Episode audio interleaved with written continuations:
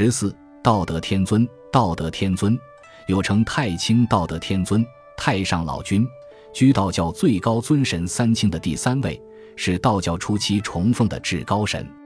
其原型为春秋时思想家、道家学派创始人老子，是依据老子的形象演化而来的。有关老子的内容，笔者将在《太上老君》一节中予以详细介绍。老子作为道教学派的创始人，为何屈居三清的末席呢？道教创立时，佛教在中国传播不久。佛教有三世佛之说，即前释然灯佛，现世释迦牟尼佛，未来弥勒佛。而道教只有老子一人，竞争之下显得势单力孤。于是后世道教传播者创造出来元始天尊和灵宝天尊，他们一气化三清。将元始天尊与盘古结合在一起，使其成为道教第一神，让其普度众仙，让灵宝天尊普度众生。